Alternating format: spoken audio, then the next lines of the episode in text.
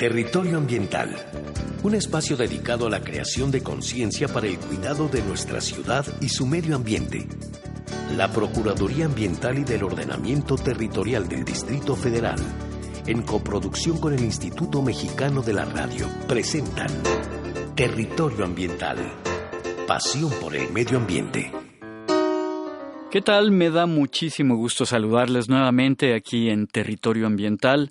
Mi nombre es Francisco Calderón Córdoba y bueno, como en todas las ocasiones, tengo el enorme gusto que me acompañe Erika Larios. Erika, ¿cómo estás? Hola Paco, pues muy bien, amigos del auditorio, gracias por acompañarnos como cada jueves. Hemos tenido distintas visiones de nuestra ciudad, del tema ambiental, hemos tenido gente del sector académico, empresarial, gubernamental, pero son pocos los periodistas y periodistas destacados que hemos tenido aquí. Y bueno, el día de hoy tenemos el enorme gusto de recibir a Guillermo Osorno, quien es periodista, cronista de la ciudad, también compañero de aquí del Instituto Mexicano de la Radio, que tiene un programa en Reactor que se llama El Zócalo, que es todos los martes ¿De qué hora, qué hora es? De 11 a 12 de la mañana, Paco. Exactamente. Y bueno, pues Guillermo, nos da muchísimo gusto saludarte. ¿Cómo estás? Muchísimas gracias por la invitación, Erika. ¿Qué tal? Bienvenido. Muchas gracias. Oye, Guillermo, pues eh, queremos preguntarte como cronista del acontecer cotidiano de la vida en y de esta ciudad, ¿por qué consideras que, que es importante mantener viva la memoria de ciertos acontecimientos, de espacios o incluso de personajes de esta ciudad? Paco, yo creo que las ciudades se viven de distinta forma y una de ellas es eh, de una forma literaria. O sea, las ciudades también se vuelven crónicas, es una manera de recorrerlas y los cronistas somos, por eh, definición, yo diría, personas que les gusta caminar en la ciudad, les gusta habitarla y nos gusta ir describiendo lo que sucede a nuestro alrededor. Eh, eso obviamente en, en otro sentido significa encontrar personajes, encontrar historias, encontrar la historia de la ciudad, preguntarse por el significado de cada esquina, de cada cruce, de cada eh, encuentro. De, la, ciudad también es un juego de, de azar y entonces literariamente siempre es sumamente rico estar, bueno, pues estar viviendo y estar describiendo la ciudad. Y desentrañando esas historias, ¿no? Que muchos no que no, pues no las percibimos en un primer momento. Y digamos en un sentido muy superficial e inmediato. Pero creo que en todo cronista está también la intención del futuro. Es decir, uno escribe sus crónicas y eh, en cierto sentido uno espera que esas crónicas se encapsulen y viajen en el futuro y se puedan leer en 25 años, en 10 años, en 50 años como testimonios privilegiados de lo que estaba pasando en ese momento. Así que un cronista también es como el redactor del primer borrador de la historia. Puede ser, digamos, un borrador de una historia política o de una historia eh, económica, pero también puede ser el primer borrador de una historia social y eso creo que pues nos gusta mucho hacer a los que nos dedicamos a este, a este oficio. Por supuesto, Guillermo, pues digo, la Ciudad de México es muy compleja, siempre lo ha sido y como un organismo vivo, pues la hemos visto crecer, desarrollarse y bueno, sufrir cierta transformación. ¿Cuáles serían, desde tu perspectiva, los procesos de transformación que están marcando ese, ese presente y ese futuro del que hablas? Es decir, ¿en qué tipo de ciudad nos estamos transformando? Mira, yo soy de una generación que vivió la última etapa de, del desarrollismo en, en, México, es decir, de, una concepción de desarrollo económico y eso impactaba en la ciudad. Era una ciudad que crecía a unos pasos agigantados, había una migración campo-ciudad y ese, digamos, el tema de mis hermanos hermanos mayores, por ponerlo de, de, alguna forma. Ya la ciudad que a mí me toca vivir, la ciudad de mis 30 años, 40 años, es una ciudad que se ha estabilizado y que comienza a encontrar un sentido en sí misma. Yo soy de la generación, era joven en los años 80, los años 80 es la peor década de la ciudad, en, un sentido, pero es también la más vibrante. Es la peor porque es la, década en donde sucede el temblor de 1985, es la década en donde esta migración campo-ciudad ha adquirido unos niveles estratosféricos, pantagruélicos, pero también es el momento en donde la ciudad eh, se comienza a, reinventar. También es un momento en donde la ciudad está más contaminada que nunca a propósito de los temas ambientales. Eh, a partir de 1985 la gente comienza a, pensar, ya la catástrofe es de tal manera que los cronistas comienzan a hablar de la ciudad como en un momento post-apocalíptico. es decir, ya eh, se, existía esta impresión de que la ciudad ya no tenía remedio y entonces se escribía como después del apocalipsis. Esta idea cambió a partir de los 90 y sobre todo en el 2000. En el 2000, que es otra época, digamos, que también me toca narrar la ciudad, hay una sensación como de revitalización eh, urbana eh, hay grandes proyectos este, eh, urbanos este, de, la bicicleta, también ecológicos. Este, hay, gran, eh, hay recuperación del espacio público. La movilidad. Hay, hay un asunto de movilidad que se vive distinto y entonces comenzamos a concebir la ciudad de manera distinta. Lo que quiero decir es que cada década, cada época tiene una forma de concebir la ciudad y hablando de cómo evolucionado nuestra concepción de eso y cómo vamos narrando, pues eh, yo puedo hacer este, este trayecto, digamos, de los 80 hasta el 2000. Hoy, ¿en qué eh, ciudad nos encontramos? Pues es, eh, digamos, ahí está, es una gran interrogante. Yo creo que la ciudad se seguirá viendo también como una ciudad de libertades. Es una ciudad muy avanzada políticamente, es una ciudad muy educada, es una ciudad que le gusta mucho sus instituciones culturales, es una ciudad además en donde la cocina incluso ha cambiado, los restaurantes se han transformado radicalmente,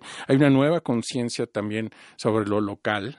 Hay huertos urbanos, la gente consume productos de Xochimilco, somos más conscientes de, de, nuestro entorno y al mismo tiempo pues seguimos viviendo en una ciudad muy habitada, muy grande, pero yo creo que durante muchos años las que habitamos esta ciudad nos seguiremos sintiendo únicos y distintos al resto del país. Le recordamos que estamos conversando con Guillermo Osorno, quien es periodista y cronista de la Ciudad de México. Pueden contactarnos a través de las redes sociales, en Facebook y en Twitter como PaotMX. Guillermo, Hablando un poco también, pues provocado por alguna, eh, algún libro que acabas de, publicar recientemente, una metrópoli como la Ciudad de México no se entiende en su plenitud si no conocemos también el transcurrir de su vida nocturna. Así es. Tú has escrito sobre la vida nocturna de ciertos colectivos y espacios de la ciudad y sobre todo de su contribución en la transformación de quienes aquí habitamos. En tu opinión, ¿persiste ese vigor y vanguardismo de décadas pasadas o ahora es distinto?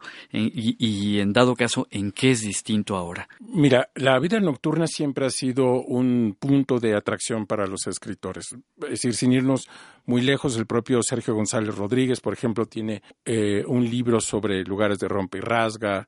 En fin, si nos vamos para atrás, cada también como que cada generación hace su propia mitología de la vida Como Carlos Fuentes. De la ciudad de Carlos Fuentes, en fin. Podemos ir para atrás y ahí, seguimos viendo que los escritores se ocuparon de la vida nocturna. Em, yo me ocupé de la vida nocturna de la, eh, en la década, como decía, en donde, me, eh, en donde era muy joven, que era la década de los 80. Y ah, narrando la vida de un bar que se llamaba El 9, que duró del 76 de alguna manera al 89 y que concentró por distintas razones que se explican en el libro un no solamente un movimiento de la vida nocturna y de la diversión eh, y tal, sino también un movimiento cultural porque Henri Donadieu, que era uno de los dueños de Nueve y quien estuvo al frente del bar durante muchos años, concebía, de hecho, la vida nocturna como una extensión de la vida cultural. Él pensaba que las dos cosas tenían que ir juntas y que no se podía desligar.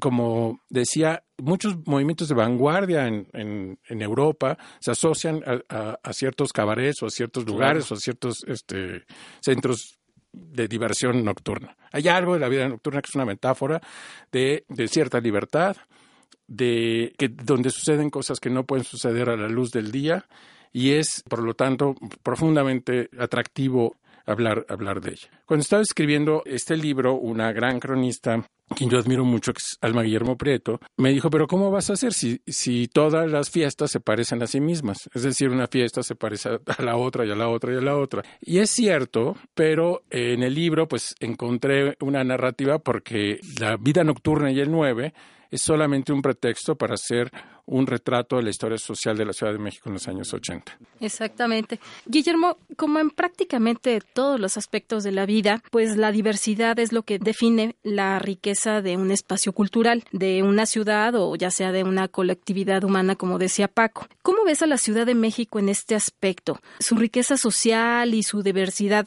cultural nos sigue definiendo en un sentido positivo o por el contrario estamos decayendo? No, eh, siempre me, me, ha chocado esta idea de que el pasado fue mejor y que este, yo creo que cada, como decía, cada época tiene algo que ofrecer. Hoy me encuentro con una ciudad también muy rica, muy diversa. Se puede comer de todo, se puede estar en, en distintos ambientes. Obviamente porque es una ciudad grande, es una ciudad más fragmentada. Está, yo, hay algo que también pasó como eh, de los 80 a los 90, a lo mejor es una distorsión, pero es lo, yo lo vivo así, que eh, la ciudad se sentía más chica antes. Pero luego, en fin, se fragmentó y se hicieron islas eh, y entonces eh, pues la gente está en, en las islas que, que, que, le gusta y pasar de un lado a otro de la ciudad pues es, es difícil, pero me sigue pareciendo que es una ciudad también eh, profundamente diversa. Se puede ir uno desde eh, un espectáculo de, de, de, música grupera en el Rodeo Santa Fe en, en, satélite hasta, pues no sé, a un este toquín en, en, en Xochimilco. Eh, es decir, se puede recorrer eh, toda la, la diversidad eh, de esta ciudad, recorriéndola también en, en, en, sus eventos nocturnos. Y eso es algo muy, que sigue siendo muy sabroso de la ciudad. Ahora ya no salgo tanto, entonces, pues ya también, yo también ya, ya sí, me pero agoté. Un poco Exacto. también estos espacios y todos describen De quiénes la diversidad, somos, ¿no? claro, Y- la diversidad y- de lo que somos y tal. Y en ese sentido, bueno, creo que, que es muy, muy enriquecedor, pues no nada más eh, quedarnos con la percepción que en dado momento podrían construir los medios o podemos construir los medios, asumiéndonos como parte de Claro. ellos, de una ciudad violenta, de una ciudad difícil, sino pues también existe lo, lo que dices, una ciudad que te da muchas oportunidades de socializar, de integrarte en grupos, eh, de, de tener una vida cultural muy rica, ¿no? Y luego, di- digamos, la revolución tecnológica hace que también estas eh, burbujas, estas islas, pues como que se multipliquen para mm, muchos otros lugares.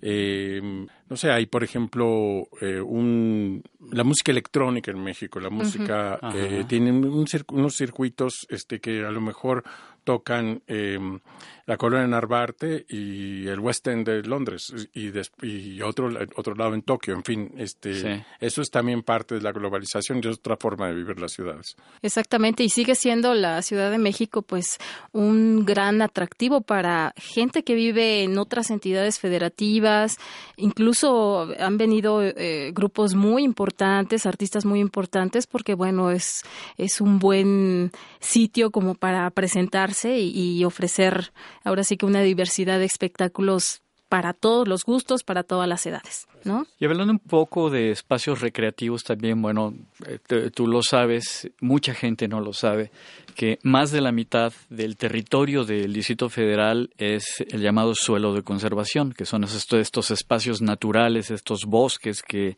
eh, pues de alguna manera, sobre todo en el sur, sur poniente de la ciudad, eh, pues están rodeando, colindando con la ciudad y que son parte de la Ciudad de México. ¿Por qué crees que de alguna manera esto no se ha integrado a, la a nuestra percepción de ciudad? El que también el convivir con estos espacios, espacios públicos finalmente, eh, pues es algo importante. Es una pregunta interesante y creo que los cronistas hem- hemos fallado en- en- en vincular estos espacios eh, de conservación en, a, a- a la crónica de la ciudad. Supongo que ahí hay- en- encontraremos diversidad este, ecológica, fauna, este, eh, plantas, etcétera, que no, que no Pueblos pueblos tradicionales, ejemplo. tradicionales y otras eh, cosas que no que no hemos contemplado normalmente en nuestras crónicas.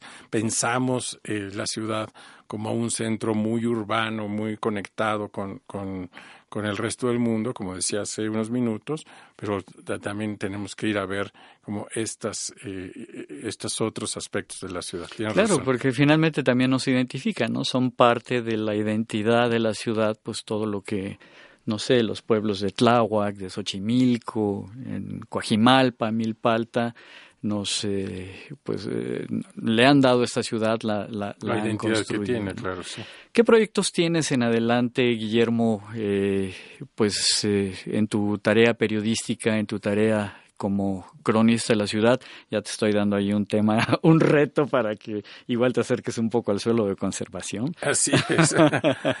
bueno, em, estoy eh, ahora muy interesado en la figura de Carlos Monsiváis. Carlos ah. Monsiváis, eh, que ustedes lo saben, no hay que decirlo, gran escritor y sin duda un, un gran cronista de la ciudad, uno de sus últimos libros apocalípticos es de nuevo una crónica eh, urbana entre, entre muchas otras capas de lo que tiene, pero en fin, todavía hasta sus últimos eh, días en, eh, Carlos Monsiváis seguía pensando en la ciudad como el gran escenario eh, de, México. Y, eh, y bueno, y entonces me he interesado en la figura de Carlos Monsiváis. Me parece que es momento de recuperar y de, como de revisar el, legado de Monsiváis.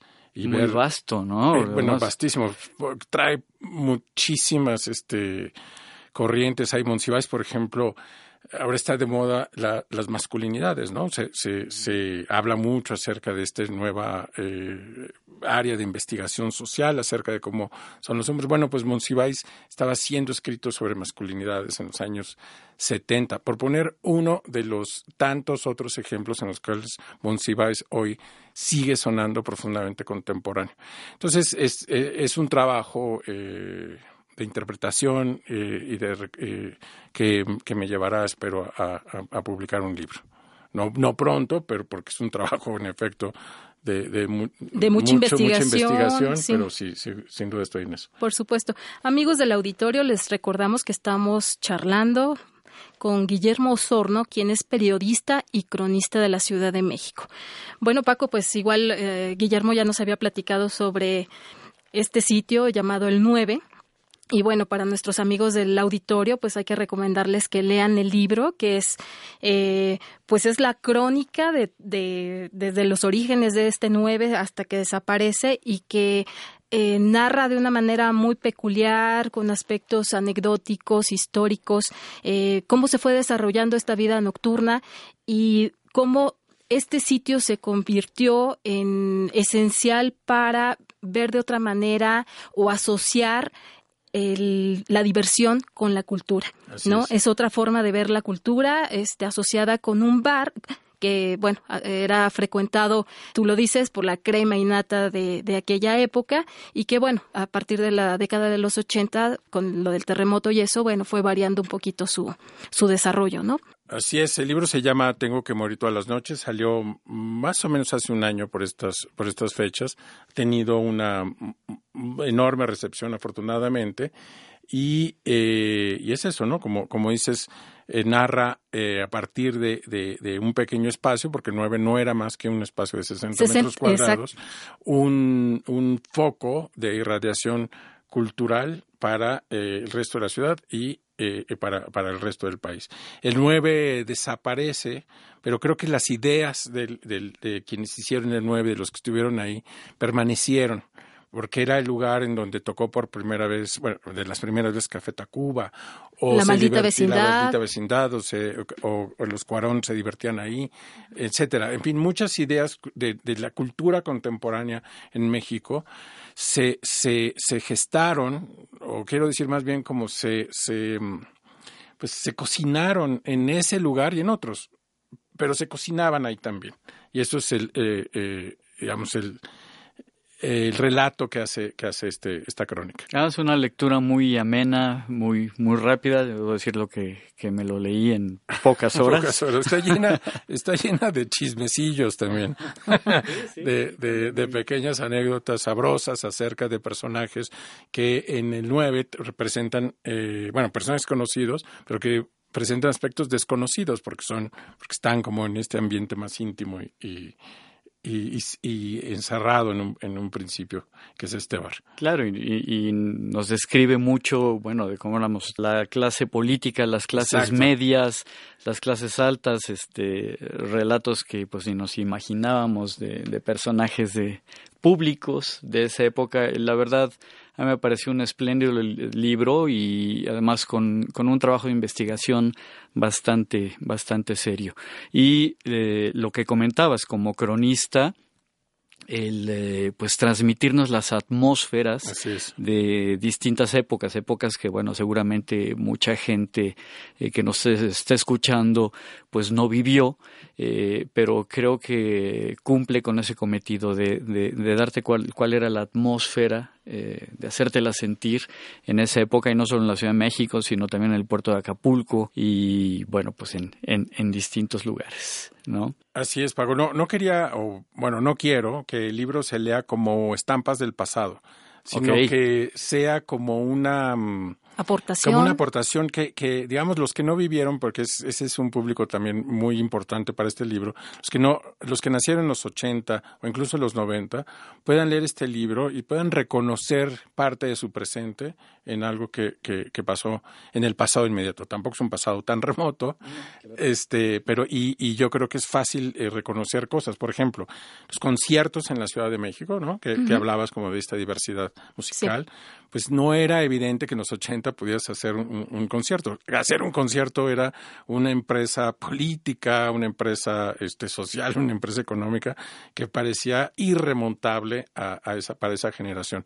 Bueno, gracias a que se hicieron un, unos conciertos y que se resolvieron algunos temas también políticos y sociales, es que hoy la Ciudad de México es una de las ciudades, unas capitales del mundo musicales en donde pasa todo el mundo. Entonces, solo por poner, digamos, un, un, arco a, uno de los temas. Entonces, eh, cualquier chico que, que, pueda, bueno, que va a estos conciertos, encontrará aquí como el origen de esta idea de ciudad, que no era evidente, era, era otra ciudad.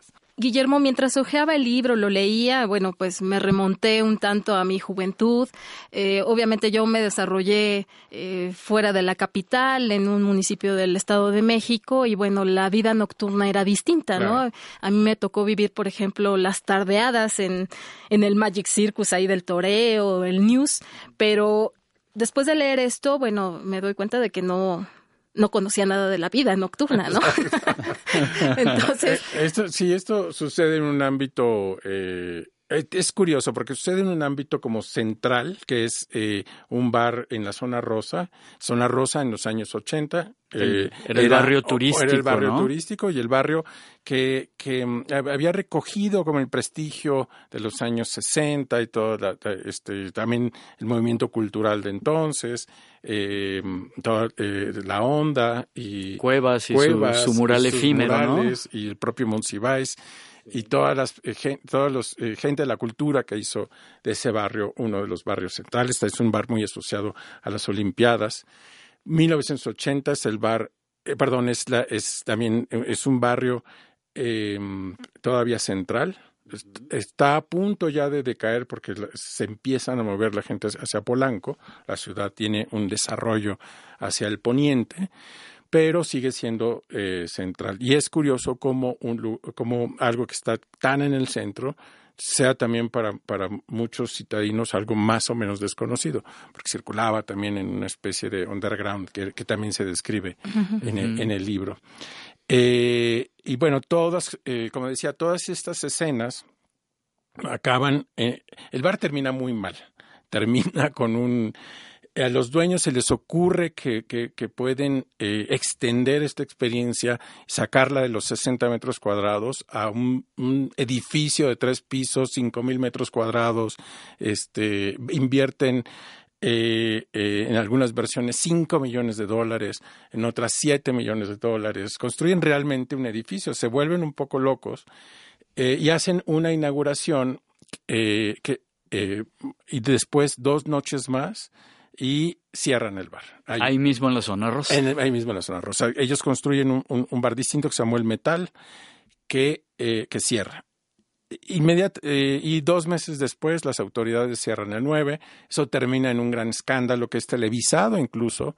Lo, eh, el canal Eco que eh, de, de, Televisa de noticias de, noticias este, este pone la televisión el gran cierre del bar meten a muchas personas a, por lo menos un día se los llevan a los separos de la policía y ahí termina. Tiene un fin trágico en cierto sentido. los protagonistas pierden toda la inversión, eh, tienen que volver, a, en cierto sentido, como volver a comenzar a rehacerse. Están muy cansados. De ahí también eh, esta idea de tengo que morir todas las noches eh, es como un para renovarse al día siguiente, es lo que me dice Henry. Pero ya en ese momento Henry y todos los demás sienten que ya no pueden morir una noche más, porque si no, esa va a ser la, la buena, la definitiva. Y entonces paran eso. Esto que, que para en el bar se queda en, en la mente, digamos, de esa generación que sigue, eh, y entonces, como, como digo, hay, hay, hay, ideas que se gestan ahí que luego se convierten como en lugares comunes este, para, los, para las nuevas generaciones. Em, y entonces, eh, creo que la ciudad gana mucho, se hace más diversa, este, aparecen otros bares, ya aparecen otras escenas, ya aparecen este, otros personajes también tan pintorescos como Henry y sus amigos, pero eh, bueno, pero, pero la ciudad se, se, se enriquece. Y eh, yo lo digo al, al, final, tiene un epílogo que sucede en el 2014. Y es un momento bastante eh, extraño porque es un momento en donde acaba de suceder el Heaven's After y la zona rosa está prácticamente asediada por la, por, por la policía. Es, un, es una escena completamente distinta a la de 1980 y tantos. Pero lo que sí digo es, bueno, si, si bien la zona rosa no es lo que era en, los años 80, el resto de la ciudad, y, y, digamos el edificio está cerrado, en donde estaba el 9 y el otro se convirtió en un table dance, eh, esto, digamos, se eclipsó, pero todo lo demás, para, todo, para todo lo demás salió el sol. Y entonces hago un, recorrido por otros espacios de la ciudad en donde me sigo, si, no, si bien no es igual, sigo pensando que se sigue viviendo este espíritu como de experimentación y de libertad y de, y de, y de buena onda.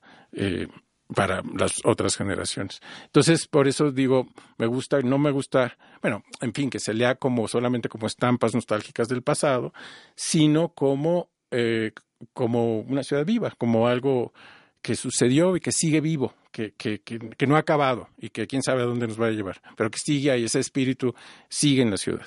Guillermo Sorno, ¿dónde podemos leer tus crónicas? Eh, ¿En qué espacios podemos pues eh, seguir conociendo? Porque es, es, siempre es muy importante que, estas crónicas, esta descripción de la ciudad, estas atmósferas, como decía, eh, pues estén cerca de nosotros. Así es. Bueno, yo tuve una columna en el periódico El Universal durante muchos años, que era eh, donde, donde hacía estas crónicas, ya no la tengo, pueden leer mis columnas en, el periódico Más por Más. Son un poco más eh, reflexivas y, a veces me temo eh, que me ocupo demasiado de la política, pero eh, digamos el espíritu de la, de, de, de, la ciudad me persigue entonces también se meten ahí este, algunos temas citadinos. Perfecto. Y tienes un espacio aquí en el Instituto Mexicano de la Radio. En el, en el en Reactor, que se llama El Zócalo, que es todos los martes de 11 a 12 de la mañana, en donde hablamos de, también de temas políticos, pero también de temas eh, eh, urbanos, desde una perspectiva un poco más eh, como general. No, no, no, no hablamos de la cotidianidad, sino hablamos, digamos, de cómo concebir el espacio público o cómo pensar eh, las redes sociales, en fin, son, son, son, es un espacio de, reflex, de reflexión. Claro. Y bueno, es finalmente en un en un territorio como el Distrito Federal, que también es, es un territorio ambiental, un territorio donde sucede, donde acontece todo, pues todos estos fenómenos que, que nos describen, ¿no? Como, como comunidad, como sociedad y, pues, ¿por qué no decirlo? Como una nación. Como una nación, claro. Así es. Pues Guillermo, queremos agradecerte muchísimo el haber acudido a, esta invitación a Territorio Ambiental y agradecerte que también que pues nos hayas aportado todo este conocimiento, toda esta descripción tan apasionante de la ciudad de día y de noche. Así es. Pues muchas gracias por la invitación, Paco, Erika, de verdad he disfrutado mucho la entrevista. Guillermo, fue un gusto, un placer escucharte, leerte y bueno, entonces este, muchas gracias por habernos acompañado y bueno, los micrófonos están abiertos para que nos sigas acompañando y platicando de toda esta transformación que está viviendo la Ciudad de México. Muchísimas gracias. Pues muchas gracias, Erika, y quiero agradecer a usted el favor de su atención, no sin antes invitarle a la próxima emisión de Territorio Ambiental. Muchas gracias. Visita nuestra página en www.paot.mx y búscanos en redes sociales. Territorio Ambiental. presentado por la Procuraduría Ambiental y del Ordenamiento Territorial del Distrito Federal y el Instituto Mexicano de la Radio. Territorio Ambiental. Pasión por el medio ambiente.